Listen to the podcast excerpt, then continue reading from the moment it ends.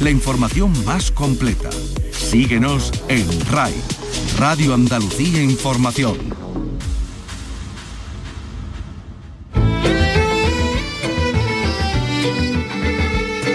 En RAI, Andalucía es cultura. Con Vicky Román. Buenas tardes. El premio Princesa de Asturias de las Letras es este año para un autor de teatro, el dramaturgo madrileño Juan Mayorga, actual director del Teatro de la Abadía y del Corral de Comedias de Alcalá de Henares, el dramaturgo español vivo que más se representa en los escenarios internacionales y en quien la crítica encuentra referentes como Harold Pinter, con montajes donde prima la actualidad política y social y en los que desafía al público a cambiar sus convicciones y sus puntos de vista.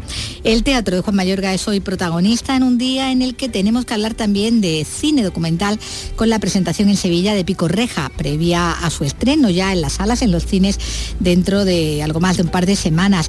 Una presentación en la que ha estado hablando con sus directores también Carlos López. Buenas tardes. Buenas tardes, efectivamente. Pico Reja se estrenará en 12 salas de cine de momento el día 17 de junio, Día de la Memoria. Hoy he podido asistir al preestreno y hablar con sus directores, con Remedios Malvarez y con Arturo Andújar y con, Juan Tomás Aragón, que es el responsable de memoria histórica del ayuntamiento. Bueno, también es este un día muy musical porque recordamos que se cumplen 16 años de la muerte de la más grande, Rocío Jurado, especialmente recordada en su chipiona natal. Y hoy también se ha presentado de otra parte la programación de la ROD, de la Real Orquesta Sinfónica de Sevilla, que enseguida vamos a desgranar con su director. Y no van a faltar los libros, hoy con una mirada al pasado a través de las voces de entonces, la novela que nos trae la escritora y traductora de alemán Berta Vías Mao, en el que a través de cuatro generaciones de mujeres recupera la historia de su propia familia emparentada con los Mao cerveceros, aquí desliando la rama Vías desde sus plantaciones en Puerto Rico hasta la Barcelona modernista y la llegada de la democracia. Y hasta nos vamos a poner un poquito románticos eh, con el cine clásico de hoy, con la historia de Jenny, la de un amor más allá del tiempo y hasta de la muerte, que fascinaba al mismísimo Buñuel. Pues con ello y más vamos ya en este espacio que realiza Ángel Rodríguez y que produce Ryan Gosto. En RAI, Andalucía es cultura, con Vicky Román.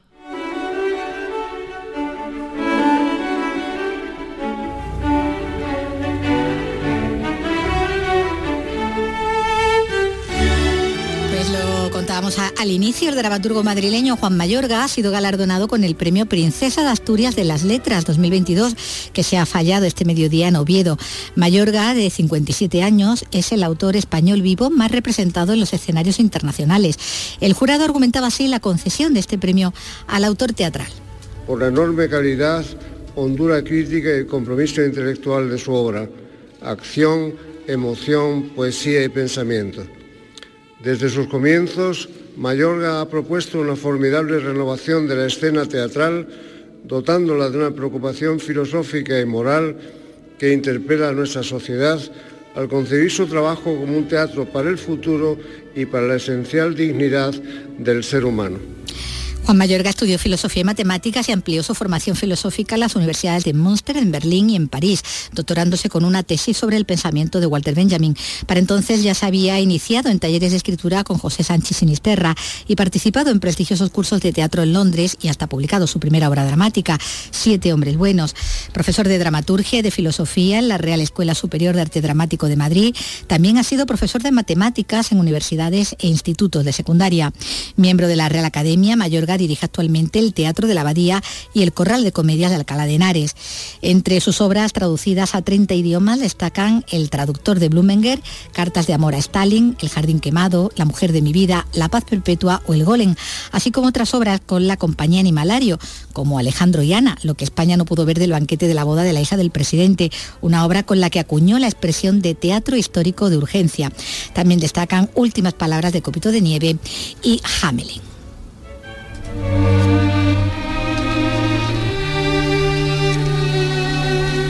Y si hablamos de la obra dramatúrgica de Juan Mayorga, hablamos también de la obra musical, en este caso de un dramaturgo, además de Andalucía, porque hoy se ha presentado en Málaga Sónico, cuaderno de partituras de Miguel Romero Esteo y obras en su homenaje. Es un libro en el que se recopilan todas las creaciones musicales del escritor que falleció en Málaga en 2018 y una obra que se completa además con las obras que, otros eh, compositores le han dedicado, como nos va a detallar Mati Pola. En su trayectoria, títulos como La Oropéndola y muy especialmente Tartesos dan buena cuenta de la intuición y la sabiduría musical del autor hasta el punto de que su cadencia textual invita a ser percibida como si se leyeran en un pentagrama.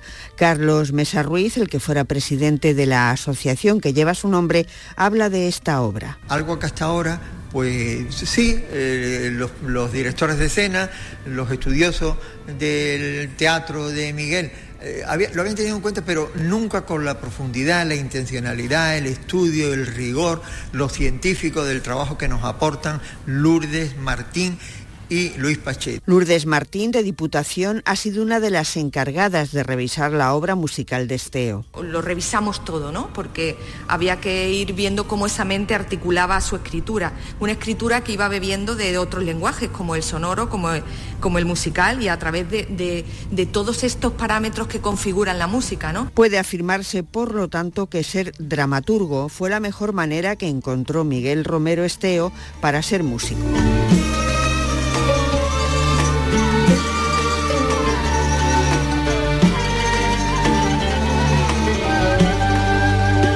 En RAI, Andalucía es cultura.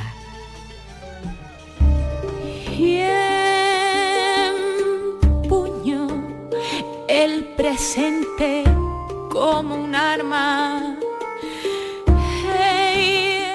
y vienen, acuden, te ven, lloran, eh, exigen, se enfadan, a veces se ríen. Es un conflicto terrible, terrible. No sé vivir sin saber no vivo sin prueba y quiero y quiero y no puedo ya de sacar tierra para sacar la luz y volver a tirar tierra aquí donde estamos. Pero hay que sacar tierra para contar todo lo que pasó. Es que son auténticos libros de historia. Está, contándote la fosa lo que pasó se ha producido con tanto retraso que yo tengo mis dudas tengo mis dudas. No son fragmentos del documental Pico Reja, el documental andaluz que se va a estrenar ya en 12 salas de cine el próximo 17 de junio, que es el día además de, de la memoria. Eh, Carlos López ha estado hoy en esa presentación preestreno, ¿no? Digamos. ese preestreno, ese preestreno. Sí, tenemos que recordar que Pico Reja es la fosa común más abierta sea, más grande, abierta, la fosa común abierta más grande de Europa, porque las hay más grandes, pero bueno, son cerradas, son de la Segunda Guerra Mundial, ¿no? Aunque la película no solo habla de las fosas, sino que también cuenta el dolor de los familiares, el dolor heredado de los familiares. Hoy, como dice, he asistido al preestreno, he hablado con los directores, con Remedios y con Arturo y también con Juan Tomás Aragón, que es el responsable de memoria histórica del Ayuntamiento Sevillano, porque hay que recordar que está dentro del cementerio municipal. Vamos a escuchar primero a los directores.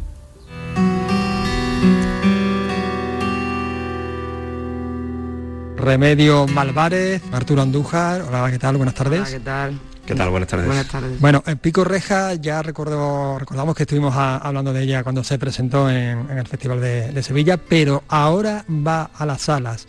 Vamos a intentar salir con 20 copias, tenemos ya 12 salas confirmadas y la idea es salir con 20 copias en las principales ciudades españolas, incluido Sevilla, Madrid, Barcelona, Valencia y ya, ya desarrollaremos un poco todo ese calendario de estrenos, pero vamos a estrenos consecutivos, en esas 20 salas después habrá eh, estrenos más selectivos de uno o dos días, pero vamos a una semana de salas a partir del día 17 de junio y en una fecha muy emblemática para, para Andalucía. ¿no?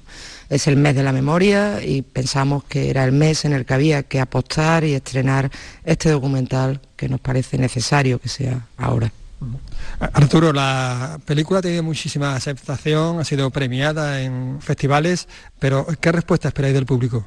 Bueno, esperar lo que esperamos es que la película se vea, que se difunda un poco eh, el conocimiento y, la historia y, los datos y los hechos que ocurrieron tan dramáticos en esta ciudad y que nosotros hemos sido los primeros sorprendidos cuando lo hemos conocido y que llegue al máximo de público posible, ya que creo que es un, una parte de nuestra historia que ha sido silenciada y que creo que es hora ya de, que sepamos lo que ha ocurrido en nuestra tierra, ¿no? Al hilo de lo que dices, Arturo, ha sido silenciada, es curioso, ¿no? Porque eh, viendo la película eh, yo he tenido datos que no conocía, que desconocía completamente y que me han llamado mucho la atención, ¿no? Nosotros también hemos sido los primeros sorprendidos, porque eh, después de un trabajo de investigación, pues vas viendo cosas que desconocías, ¿no? Y cada día encontrabas un, un horror diferente.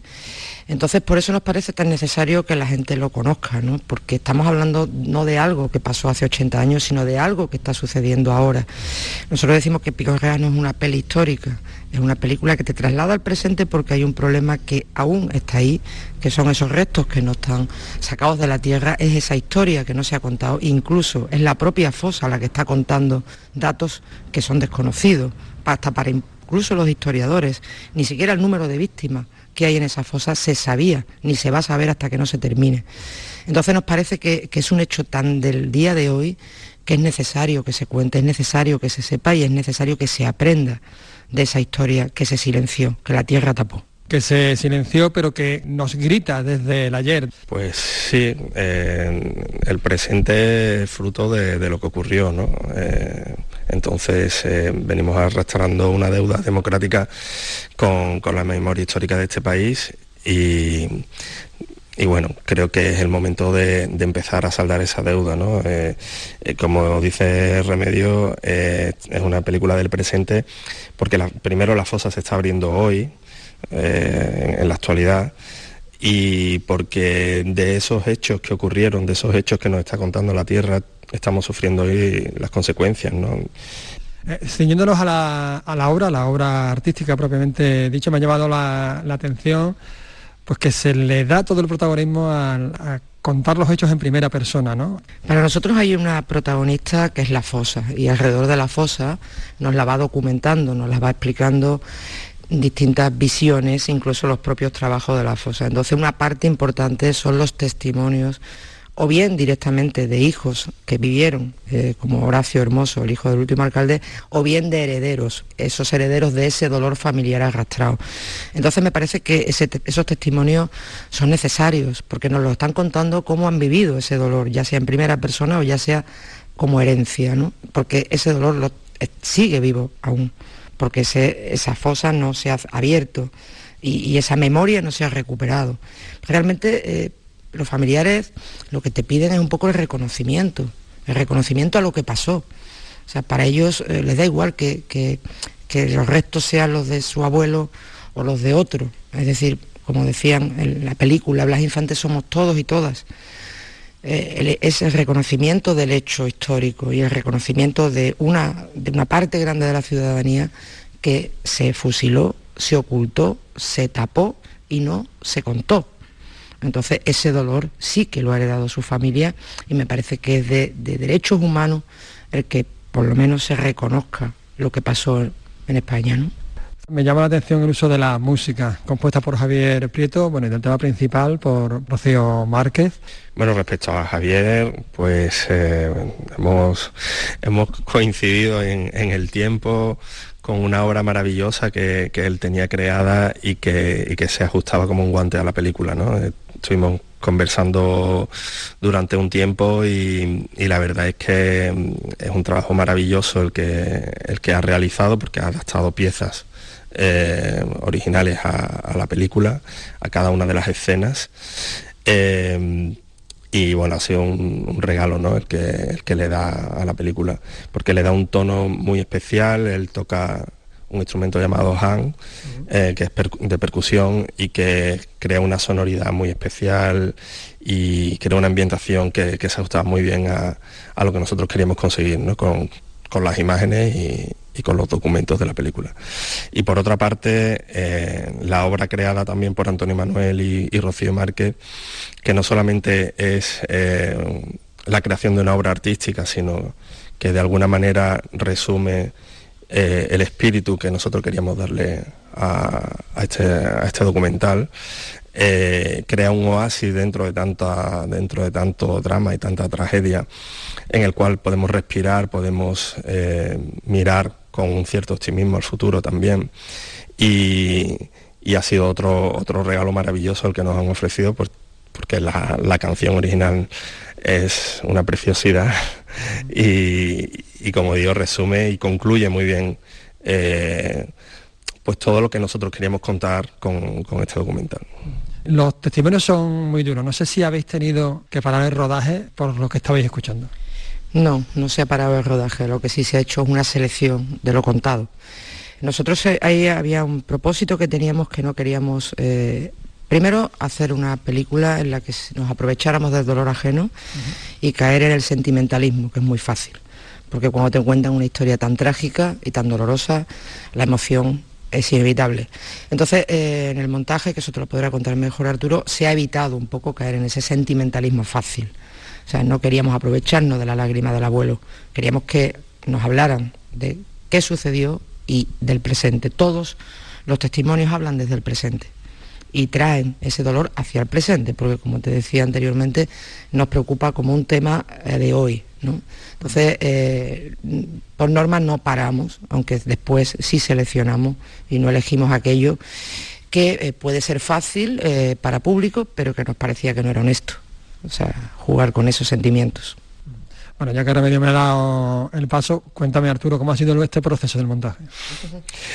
Pues bastante arduo y complicado porque, bueno, hemos tenido que que barajar muchísimos factores, ¿no? Eh, por una parte, archivos históricos, archivos de televisión, eh, documentos, eh, todas las, bueno, todos los testimonios que teníamos en, el rodaje, el propio rodaje de la fosa que, que llevaba como un camino paralelo y que queríamos que tuviera su propio discurso, eh, con lo cual la, parte de, la creación de la obra musical con Antonio Manuel y, Rocío, eh, llevábamos como tres líneas eh, argumentales que iban en paralelo y además las hemos tenido que entremezclar para crear nosotros nuestro propio discurso, ¿no?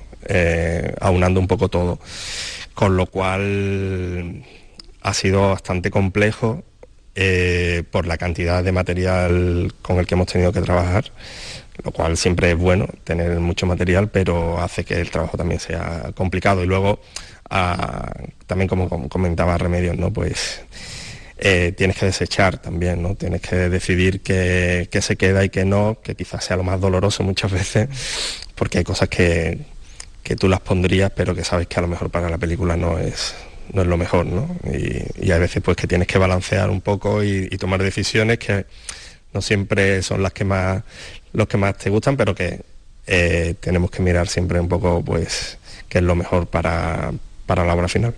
Bueno, pues muchísimas gracias Remedio, muchísimas gracias Arturo. Recordamos, día 17 de junio, día de la memoria, día del estreno, Pico Reja, la verdad que la Tierra esconde, una película fundamental para entender el presente que vivimos ahora. Esa piedra que parecen dormidas son tus ojos que nos miran, nos miran, nos miran, nos miran, nos miran.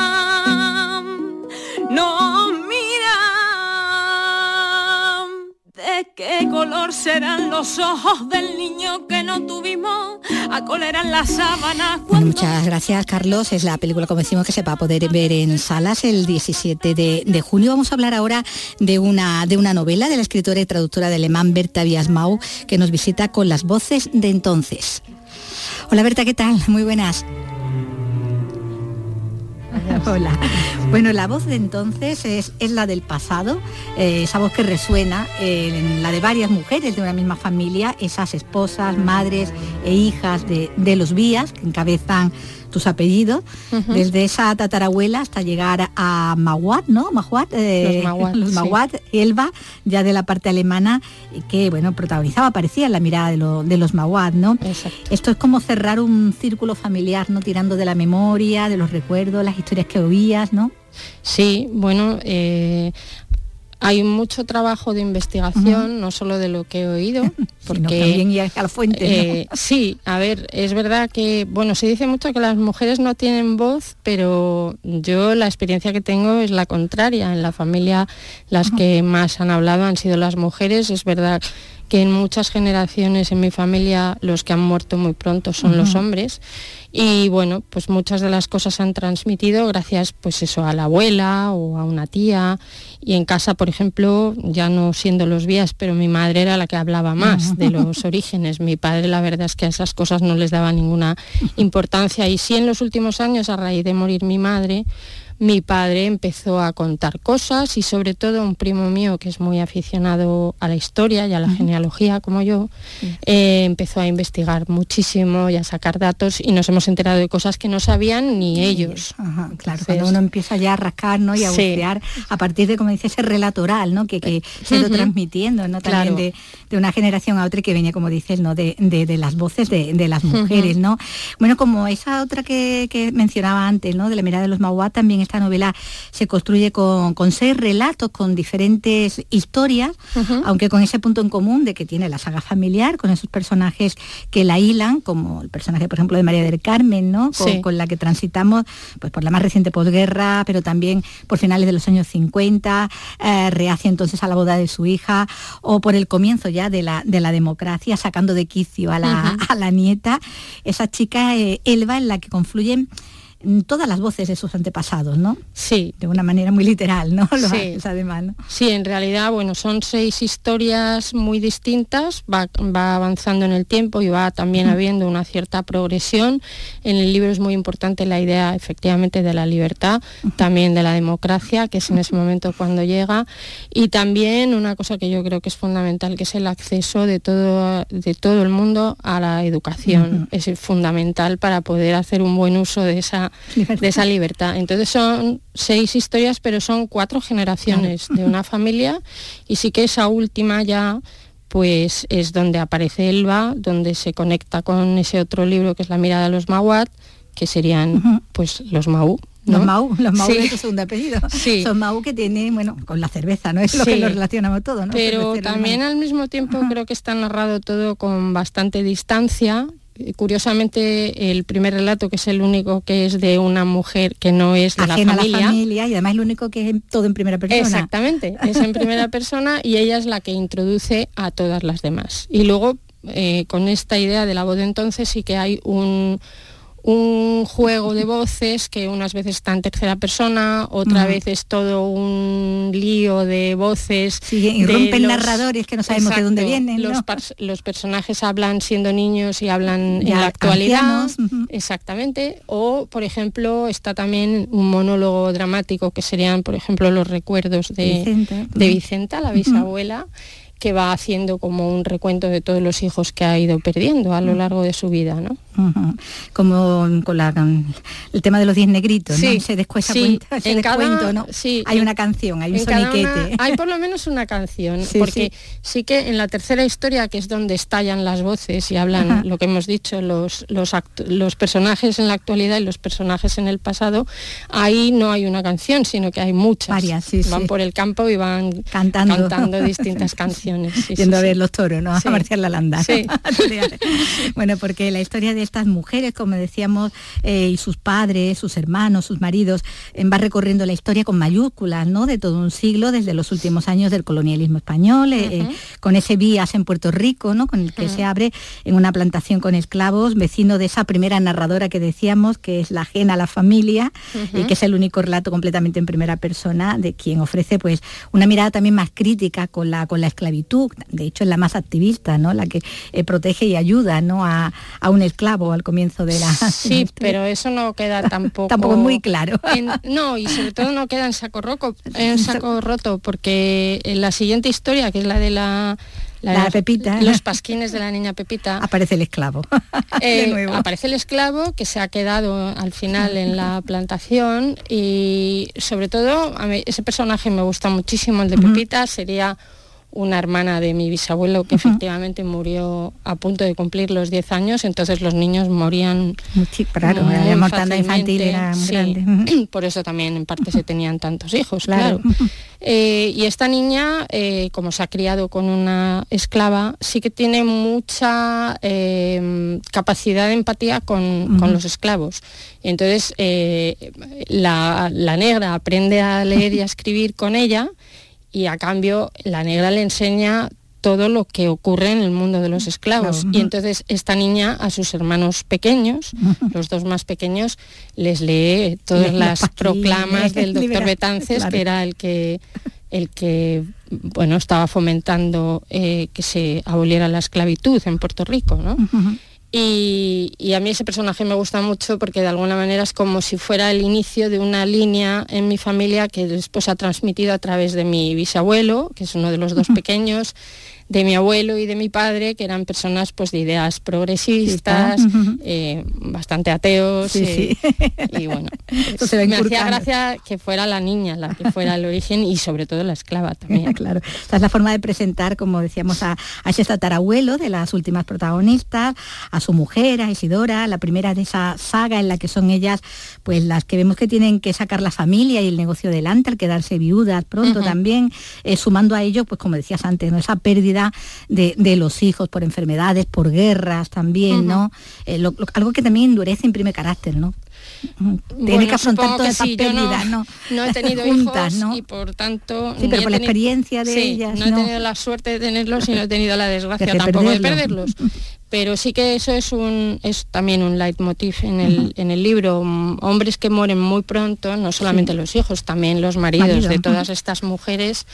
Eh, y por tanto dejan ahí una familia en la que, pues, por ejemplo, Isidora, pues sí, tiene la plantación, tiene la, La compañía esa la compañía comercial, sí, y ella pues se pone al frente de los negocios con ayuda de los socios, pero sí, también en alguna ocasión la llaman Isidoro porque no están acostumbrados a una mujer trabaje de esa manera.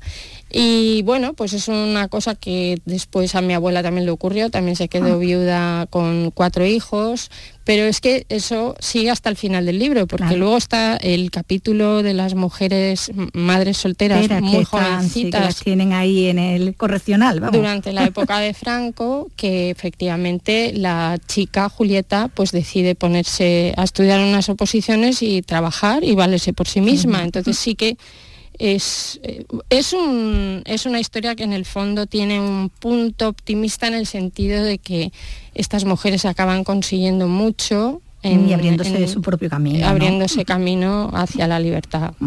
Hablaba antes eso, ¿no? de la pérdida prematura de, de los hijos, ¿no? Eh, el caso ese de, de- de Pepita, esa niña acostumbrada desde, desde muy pronto a las exequias, pero sin saber de verdad lo que, lo que es la Claro. muerte, ¿no?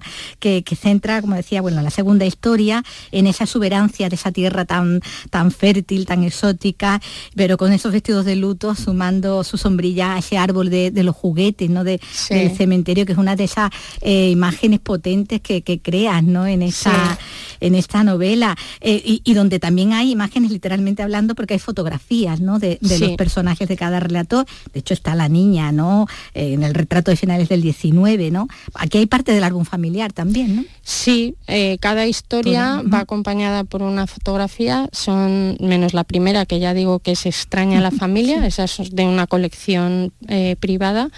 Eh, es un daguerrotipo de mediados del siglo XIX que me inspiró esa historia. historia, ujú. Igual las demás historias van acompañadas de alguna foto del álbum familiar que en algún momento también me han inspirado o me han parecido que, que venían bien para acompañar a la historia.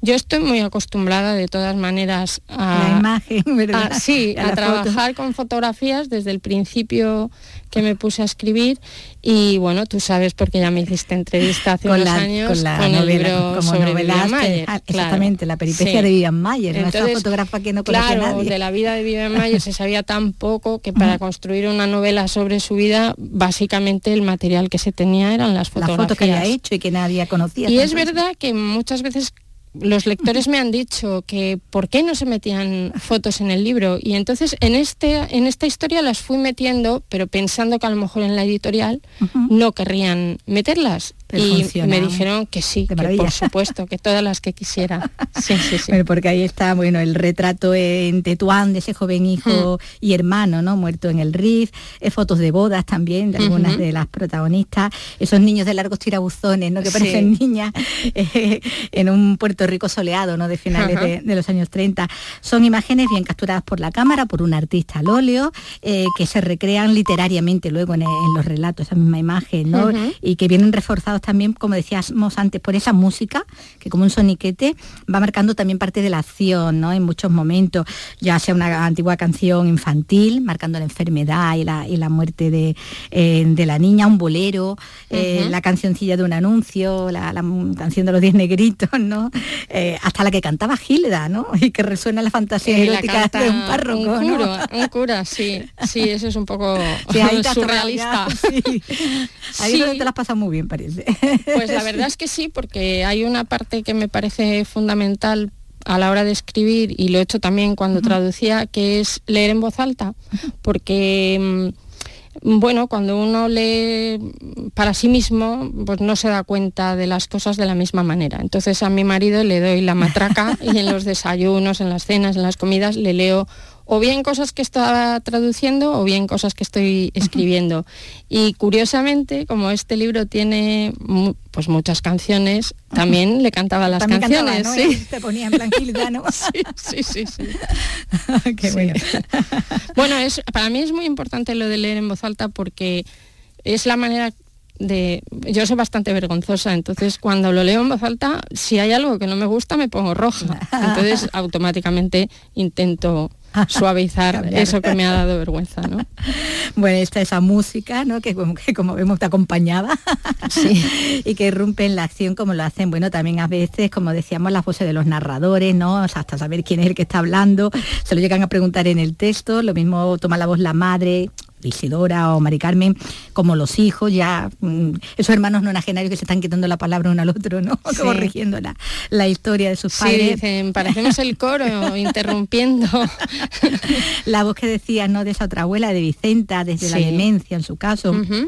O desde la desmemoria con esos soliloquios, eh, con todas esas voces de entonces que son las del pasado y las que van sonando en el presente, en ese momento de algunos personajes, vas construyendo, como, dice- como decimos, esa historia común, ¿no? A partir de, de la de esa familia, porque, bueno, desde la pérdida de las colonias hasta la, promulgación de la Constitución, pues ahí está también la guerra civil, la dictadura, eh, La guerra del Rif. la, la guerra del Rif, eh, que tiene también esa parte, ¿no? digamos, generacional, ¿no? Donde Sí. se pueden ver identificadas pues muchas familias que han pasado también por historia Claro. que pueden ser incluso parecidas, ¿no? Sí, a ver, yo la verdad es que creo que las voces son importantísimas en el libro, como ya decíamos antes, pero no son solamente las voces de las personas a las Claro. que yo, desde que soy niña, he acechado, he acechado en las comidas familiares. Pero bueno, muchas de las cosas que cuento aquí pues estaban olvidadas, porque ¿quién se acuerda de lo que hacían los tatarabuelos si es que sabemos sus nombres? Claro. Es decir, uno tiene memoria pues un poco de la vida de sus padres como muchos de los abuelos, pero el bisabuelo ya dices, bueno, hay un- una foto una nariz parecida, una, una boca parecida, pero poco más Poco, sabes de ellos, ¿no? Entonces también una de las cosas que he hecho siempre ha sido acechar los objetos. Los objetos de alguna manera hablan, no solamente las fotografías.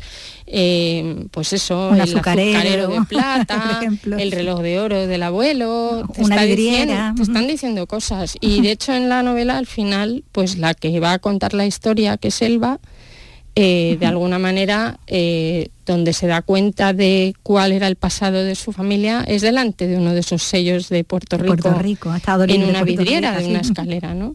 Entonces sí que, bueno, se trata de prestar atención a cada detalle que te rodea, ¿no? No solo a las voces, ¿no? Sino también a la- las voces de los que no hablan. claro. bueno, pues con la peripecia de esa familia de, de- de convicciones eh, abolicionistas, decíamos, ¿no? En el comienzo, que inicia su prosperidad con mano esclava, ¿no? Eh, eh, realmente para espanto de esas generaciones posteriores, que va caminando hacia el gnosticismo, ¿no? También en una España muy, muy católica, mientras disfruta, eso sí, de los toros, que eso sí le gusta, eh, que son amigos de judíos en pleno nazismo y que van a ir emparentando con alemanes para espanto de Mari Carmen, que todos los germanos les suena María fatal. del Carmen, sí, María del Carmen. Llegada ya a una edad, se pone así, ¿no? María del Carmen, Sí, ¿no? sí, sí, sí. Esa mujer en su momento, bueno, vemos moderna, avanzada, bastante desprejuiciada, ¿no? Para lo que había en esa época, los 40 y 50, pero que en los 70, pues no alcanza a empatizar con las más jóvenes de la familia, ¿no? Las que ya están reclamando libertad. ¿no? Exactamente. María del Carmen viene de una familia muy distinta, de una familia de militares. Eh, ella mm, de- se ha contagiado mucho de ese progresismo y de ese eh, ateísmo de su marido. Dice, el ateísmo se transmitía como la tisis en- o el tifus en la familia. Eh, pero efectivamente no ha llegado a lo más hondo de su ser. Ella es una mujer muy moderna, En la- aparentemente en la forma. que viaja, que lee, que, que también es atea, pero mm, efectivamente Tiene sus prejuicios. tiene sus prejuicios todavía, ¿no? Y esos prejuicios pues los van rompiendo las, las chicas de la cuarta generación, Que sería la mía. La sí. tuya, la tuya, que ya son otros modelos de, de- de madres diferentes. Bueno, ya suya. teníamos unas oportunidades muy distintas, claro. es decir, a mi hermana y a mí, a la prima Julieta, pues nos han educado ya sabiendo que podíamos estudiar lo que quisiéramos, que podíamos trabajar y bueno, pues es lo que hemos hecho. Nos han tratado como si fuéramos hijos varones, exactamente igual, ¿no? Ahí está, bueno, el caso, por ejemplo, esa prima Julieta, que incluso eh, afronta una maternidad en solitario, ¿no? Siendo joven, ya sin intención de ser sometida o invisibilizadas como, como esas chicas que decíamos, ¿no? Del internado, del patronato de protección de la mujer, esas niñas con hijos, muñecas con, como madres, explotadas y hasta humilladas, ¿no? Por el, por el sistema, ¿no? Sí, porque bueno, era una, era una mm, eh, a ver, era una, digamos, organización que lo que pretendía era ayudar a la mujer, el patronato de la mujer, que era pues nada menos que la mujer del caudillo, la presidenta. Pero claro, eh, en esa época pues la ayuda no era tal Tal. ayuda. Eh, bueno, también hay distintas vis- Sí, porque visiones, también ¿no? la muestra como algunas, para Claro, algunas, era el infierno, para otras era Una un techo mm, en el que vivir, porque es verdad que a muchas en, en los pueblos o en ciertas ciudades las- la, la propia familia la- no las podía tener en casa, no las querían tener en casa porque era una mancha. Claro, y entonces eh, por lo menos podían estar allí, en este centro, ¿no? Pero, pero otra cosa horrible que era entonces, la mayoría de, al- de la- de edad no se alcanzaba hasta los Ah, 21, ujú. entonces, bueno, pues a las mujeres las acostumbraban a, a, pues a eso, a no valerse por sí mismas, efectivamente. Mm. Entonces, bueno, sí que creo que hay un, un paso muy grande en el caso de, de todas estas niñas ya de ciudad que pueden eso y que son un ejemplo para las demás, que se dan cuenta de que efectivamente puedes estudiar, puedes hacer lo que, lo que tú quieras. Vamos a ver, esas mujeres de todo tipo y edades, de distintos tiempos y, lugares, pero sobre todo las de esas distintas generaciones de los vías, unidas por, por ese hilo invisible que enlaza toda, pues todas esas maternidades con esa prosa ta- tan, bella que te, que te caracteriza, esa forma indirecta también que tienes de introducir los diálogos o los monólogos eh, sin romper el ritmo, el ritmo de esa canción que es infinita, ¿no? Como dice en la contraportada, una vez que, toda, que todas las madres, que todas las mujeres del mundo se ponen a, a cantarla, ¿no? Hay, hay esa, esa idea también de un poco como, como solidaria, ¿no? Entre ellas, ¿no? Claro, es un poco Vicenta, que es la que ha perdido más hijos. Hijos, sí. Eh, sobre todo ha perdido a uno, a uno de los hijos mayores en la guerra del Rif, con 25 años. Y mm, ella pues eh, ha dejado de escuchar la voz de ese hijo al que idolatraba, porque era un hijo muy, muy querido, a veces hay uno que es más favorito, era un chico, esa foto es impresionante, es del fotógrafo Beringola, yo he visto muchas fotos de soldados de Beringola, de esa época en Tetuán, y te puedo asegurar que no hay ninguna que se pueda comparar con, Con esta. esta, sí, El sí. chico desde una belleza fuera de lo común, tenía fama de ser una bellísima persona, era un chico muy con mucho talento, que escribía, que componía música y claro, fue, una fue primera baja un trauma espantoso para, para, para, sus padres y para sus hermanas que entonces tenían 15 o 12 años, eran más pequeñas. Y eso, bueno, pues eh, dentro de que no se hablaba de ello en la familia, sí que era una especie de pues eso, de, trauma tremendo. De hecho, el nombre del chico se ha ido transmitiendo después, porque las los dos, Juan pasaron a Manuel. Las dos hermanas se casaron con Manueles y las dos al primer hijo le pusieron Manuel, ¿no? Y bueno, pues Vicenta quiere volver a escuchar la voz de ese hijo y entonces es cuando ella misma empieza a decir eso de la canción es infinita madre, es la canción de todos los hijos muertos en la guerra, ¿no? Y, bueno, pues ahí está, ¿no? Esa, esa voz de entonces, ¿no? recuperada, esa voz que viene de la, de la familia y que recupera Bertavias Mau en esta, en esta novela. Pues muchísimas gracias. Gracias a ti, muchísimas.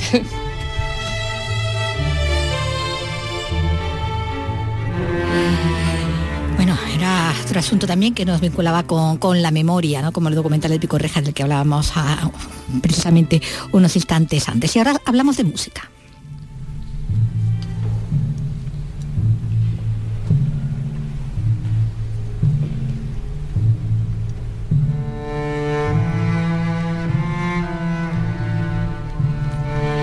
Sinfonía número uno de, Mahler, que abrirá la nueva temporada del arroz de la Real Orquesta Sinfónica de Sevilla, con la mirada puesta en el deseo de recuperar al público sevillano, como ha podido comprobar en esa presentación, a la hora de desgranarla, eh, Carlos también, que ha estado allí, ¿no? Exactamente, Mahler será uno de los protagonistas del ciclo sobre el romanticismo, además habrá un festival dedicado a Beethoven, son 89 conciertos, la nueva temporada, el pianista sevillano Juan Pérez Froistán también tendrá un protagonismo especial, interpretará, interpretará varios conciertos y protagonizará un recital en solitario. De todo esto eh, me ha hablado el director gerente Pedro Vázquez, vamos a escucharlo.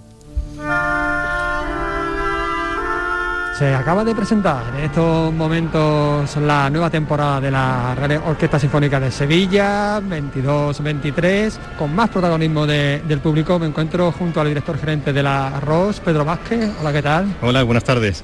Bueno, no me he equivocado, ¿no? El público va a ser protagonista en esta nueva temporada. Sí, porque el público tiene que presumir de orquesta. Hemos creado una temporada y hemos puesto en valor todas las las grandes cualidades que tiene nuestra orquesta, el repertorio con esas integrales de Mahler, esas integrales de Beethoven, de, Schumann y de Tchaikovsky, también una, programación muy cercana al público también para que ese público venga y se recupere, ese público prepandemia, para hacer esos nuevos públicos también con esos proyectos educativos. Entonces yo creo que lo que decías, ¿no? El público va a ser nuestro protagonista de temporada, yo creo que es una maravilla porque lo que queremos es que ese público que viene al concierto, que presuma de su orquesta, que salga por las puertas del Teatro de la Maestranza y le diga a la gente que tenemos una orquesta maravillosa, de profesores increíbles, de una calidad artística internacional y que está en Sevilla y que está en el Paseo de Colón.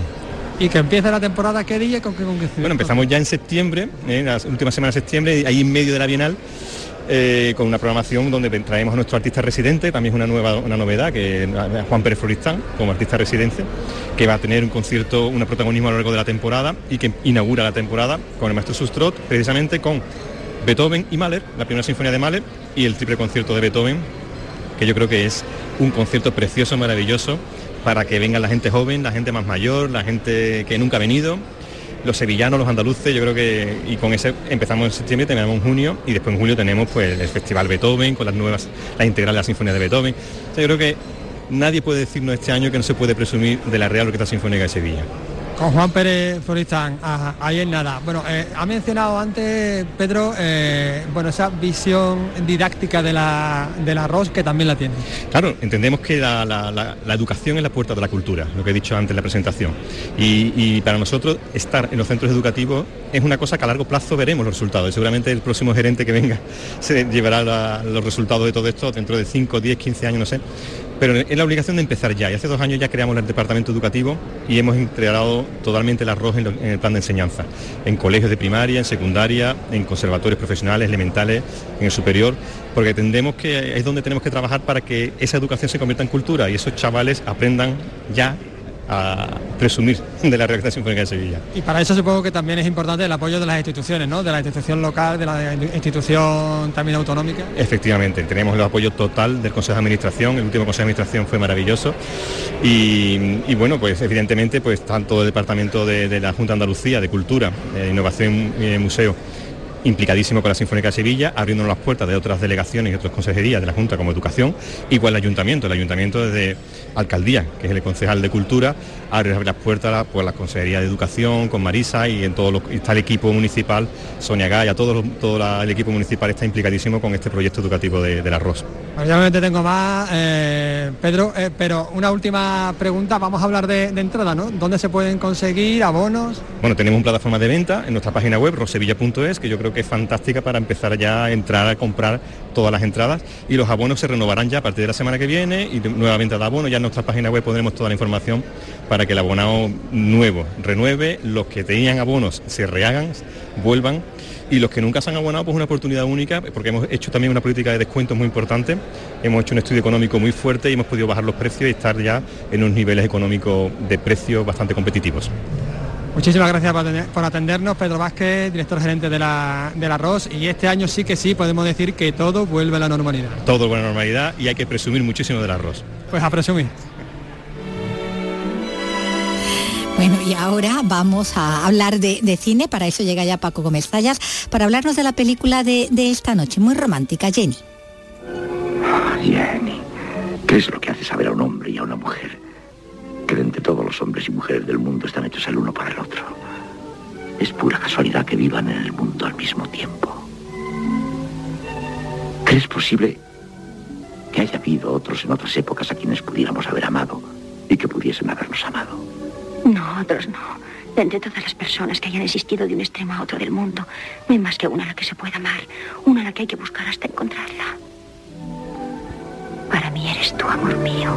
Bueno, bueno, qué romántico todo esto, Paco. Hola, ¿qué tal? ¿qué tal? Bueno, pues de esto de que están hablando los protagonistas de esta película, ¿no? De encontrarse, aunque sea de distintas épocas, ¿no? El amor bueno, es efectivamente el dar por sentado que todo el mundo tiene una media naranja, es dar por sentado que todos somos monógamos, estás por sentado que todo el mundo está además muy feliz en esa monogamia, que además eh, todo el mundo es capaz de encontrar en un determinado, no, ya límite temporal, sino incluso límite espacial, porque claro, tampoco se trata uno de dar la vuelta al mundo hasta que encuentre uno a la persona adecuada, pues lo va a encontrar. Pero bueno, aceptadas todas estas convenciones, pues es verdad que hay autores que le imprimen a eso un especial romanticismo, una exacerbación de, sentimientos que, verdaderamente mm, bueno, pues ha dado lugar a grandes páginas en la poesía, en el teatro, en la novela y en el cine. Y, una de esas páginas eh, memorables que entre otras Jenny, este retrato de Jenny, ¿no? conmovió nada menos que a don Luis Buñuel, por, poner un ejemplo, dijo siempre que una de las películas que más le habían eh, eh, provocado, le habían motivado y le habían, eh, le, causaban admiración era esta Jenny. No, es de extrañar, porque la verdad es que la película tiene un punto así como surrealista, curioso. y es que además es como una como si mm, los límites temporales, eh, o sea, las convenciones lógicas, las superestructuras estas en que, estamos, sí, saltan por los aires. Y eso, como, como buen surrealista que, siempre creo que fue Buñuel, pues la verdad es que, claro, pues eso le, le, de gustar. No, lo que yo te decía que me chocaba, porque con el aspecto de Buñuel que fuera un romántico, que llevara un romántico dentro. No, pero este tipo de cosas, este amor sublime, más allá de, los límites convencionales y más bueno, allá, más allá de la muerte del tiempo, ¿no? más allá del espacio, del tiempo y de la muerte. Esto sí le gustó. De hecho, mm, transformó Cumbres Borrascosas en una versión muy, muy, pobretona que había hecho en Hollywood. Tenía unos cinco minutos finales absolutamente geniales, precisamente por eso, ¿no? Porque, mm, porque era como los personajes volvían de la muerte, bueno, uno de los personajes volvía y, porque tenían que, que volver a vivir de alguna manera o por lo menos estar juntos, ¿no? Ya que no habían podido estar en vida, eh, estar en el momento ese final, ¿no? Y se supone que mm, toda la eternidad. Se supone. Se supone, se supone. bueno, pues ese es el, este es el drama, ¿no? Romántico, fantástico eh, de esta de esta historia alrededor de ese pintor, eh, sin, bueno, sin un duro, sin un dólar en el bolsillo, que, Y que sin encuentra ese- inspiración. y sin inspiración, que es lo peor, ¿no? Porque estaba Mm. pintando el paisaje que nadie le, le compraba, que tampoco decían nada, y que encuentra, bueno, casualmente ese encuentro casual con una niña en el Mm. Central Park, en la nieve, ¿no? Sí, Eh, cuando que- una niña de aspecto anticuado, ¿no? Y que- con la que conecta enseguida. Sí, a la que después conforme la va viendo, va percibiendo que la niña crece demasiado deprisa. Y que, y que realmente el paso del tiempo que lleva la, la chica esta no es el que lleva el resto de los personajes. De modo que muy pronto eh, esa chica se convierte en mujer y, y él verdaderamente no solamente experimenta mm, eh, algo profesional en el sentido de que ha encontrado a la modelo ideal y la fuente de inspiración que le hacía falta para su cuadro y no solamente para su cuadro sino ya para toda su obra porque también empieza a pintar otros temas y la verdad es que tiene un gran éxito sino que además encuentra eso el amor el de su vida Mm. romántico, ¿no? También a- ahí, bueno, ella es a Jenny, es- Jennifer Jones, Sí. eh, a la sazón creo que era la, la mujer del productor, del todopoderoso Sí, productor sí. de, de Bill Hay una historia también, no sé si romántica, pero sí desde luego muy apasionada y que desde luego hizo correr mucha tinta, porque claro, eh, Selznick era el, era el marido de la hija, o sea, el yerno de Louis B. Mayer, del de- todopoderoso de Norma- con hombre, el marido de sí. Norma Chiri- no, no, Era el, no, era el marido de Irene de Mayer. Irene, sí, sí, sí. Y de pronto, un día, pues buscando gente nueva, pues eh, Dio con mm, Jennifer dio con una muchacha, la que él se empeñó en hacerla no una gran actriz, eh, sino una grandísima Estrella. estrella. Y entonces, pues, mm, y no solamente eso, sino que bueno, la verdad es que vivieron una historia de amor muy fuerte. Sí, escandalosa en su momento, porque además lo que tú dices, ¿no? Porque se sí. estaba enfrentando pues a... Sí, no, pero es verdad Mayer, que luego. Irene Mayer o Irene Mayer, como se diga eso en, la, en aquel idioma, eh, una vez que se sobrepuso, que la verdad es que lo pasó muy mal al principio, encontró eh, una em, salida eh, dedicándose a la promoción o a la producción de espectáculos teatrales y entonces desarrolló una actividad que le hizo ya no ser la hija Sí, del famoso la- ni la, ni la esposa del propio, famoso, claro. sino que eh, bueno. Bueno, bueno, hay mal que por bien no venga. vaya. eso iba a decir yo quitarse de medio a, a eh, como decimos, bueno, pues el, el marido entonces... Selznick, de- la de- verdad es que está bien que lo cites, porque aunque el director realmente le da el De William punto, Defoe. es, porque además era un hombre súper culto y un hombre que procedía del teatro y un hombre que, que había trabajado nada menos que con Max Reinhardt y que había hecho también otras películas así, eh, especialmente eh, llamativas, diferentes, originales. Pero realmente las películas de Selznick son muy de Selznick. De Sí, hecho, esta tardó en rodarse como año y medio así, porque el señor Selznick no estaba de acuerdo con, con y lo hasta que, que, no estuviera todo perfecto a su gusto. Entonces- Bueno, haciendo pareja a Jennifer Jones con ese eh, en el personaje de ese pintor, ¿no? Que, que se Mm. enamora de, de ella, Joseph Cotten, que bueno, ellos hicieron, fueron también protagonistas luego en Duelo al Sol.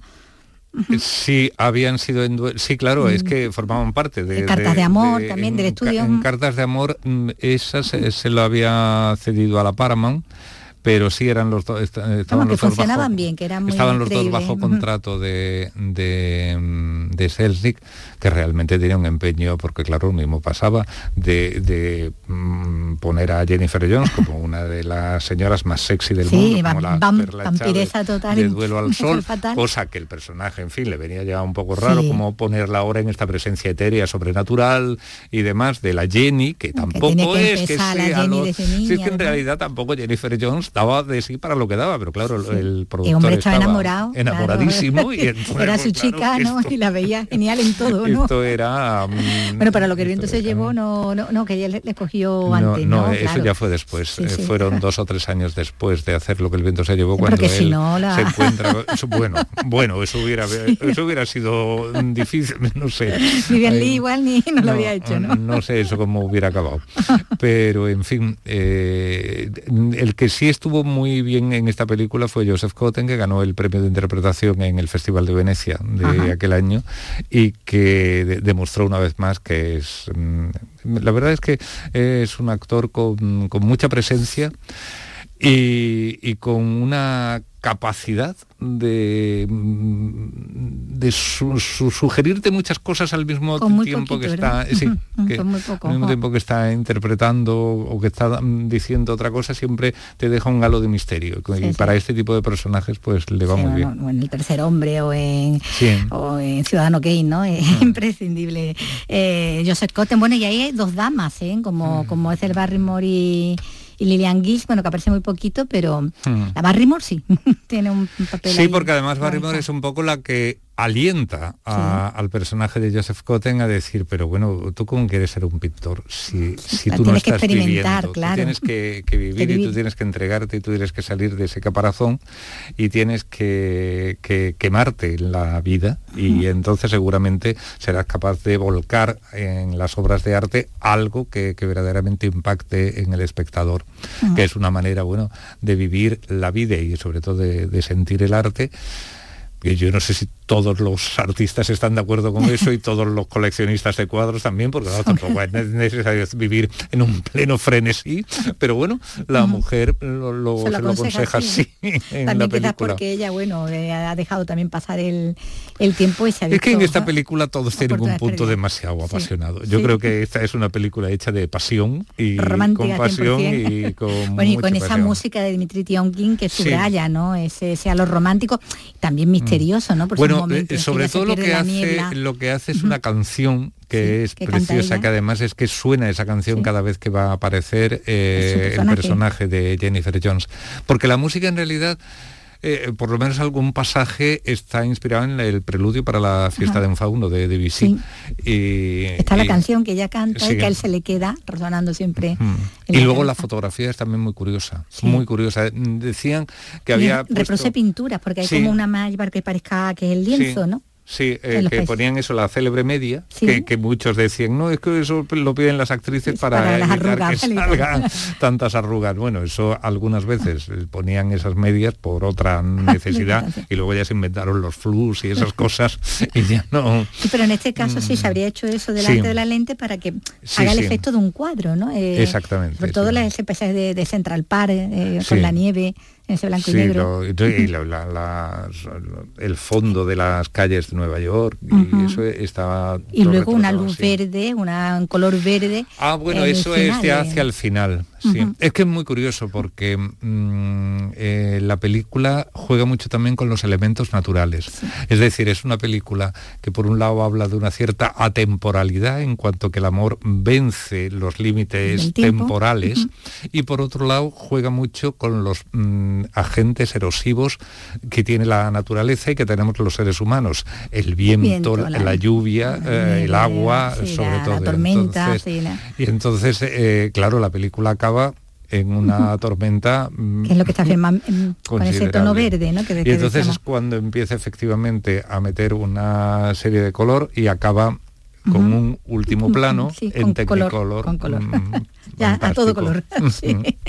bueno, pero no vamos a decir cómo termina, porque eso sería Va a acabar en color. Va a acabar pero en color, no ya está, pero no sabemos lo que vamos a ver en color. exactamente donde no- nos lleva ese, ese final de, de esta historia, como decimos, bueno, romántica, fantástica, eh, de esas historias que van eh, jugando con, con el tiempo y con, y con la idea de, del amor más allá de, eh, de la muerte y que bueno, y que Y había gustado tanto, claro, y que había gustado tanto al mismísimo Luis Buñuel. Bueno, pues esta es la que veremos esta noche, ¿no? Esta noche en Andalucía Televisión, un poquito antes de las 11 de la noche, tenemos la posibilidad de ver una de las películas más originales, menos convencionales de la historia del cine. del año 1948. Bueno, pues eh, eh, te voy a despedir ya del todo, pero no, porque sé que tienes que volver esta semana todavía, el viernes, ¿no? Pues que creo que tenemos más cine. Ay, creo que cine además por partida doble. Bueno, venga, pues hasta el viernes. Hasta el viernes. En RAI, Andalucía es cultura. Porque estos últimos instantes son ya para recordar a, a Rocío Jurado, de la que hoy se cumplen ya de su muerte, ya 16 años. Se ha recordado con una ofrenda floral en su ciudad natal, en Chipiona, donde en un mes abrirá ya su museo. Juan Carlos Rodríguez. Ha muerto como ella quería, con rodeada de los suyos y a las cinco y cuarto ha dejado de respirar. Era la madrugada del 1 de junio de 2006 cuando su hermano, Amador Moedano, anunciaba su pérdida en su residencia de Madrid. A los 59 años, un agresivo cáncer de páncreas se la llevó. Ese día se apagaba la voz de la más grande. Rocío, quiero decirte que España llora por ti. Sus restos mortales descansan en el cementerio chipionero de San José, en su mausoleo y en la estatua que hay en la avenida Rocío Jurado. El ayuntamiento ha depositado esta mañana sendos ramos de flores. Luis Mario Aparcero es su alcalde. Para nosotros Rocío Jurado ha sido un referente importantísimo por todo el legado cultural, artístico, para la copla y la canción española y el flamenco también. Como Otro regalo de Chipión a la más grande es su museo. Después de 11 años de negociaciones va a ser una realidad. Luis Mario Parcero. El Museo de Rocío Jurado que abrirá sus puertas y se inaugurará el próximo día 1 de julio. Creo que es muy importante para Chipiona, para Andalucía y para España que reconozcamos la labor de esta artista tan grande. Una Rocío Jurado, por cierto, muy rociera.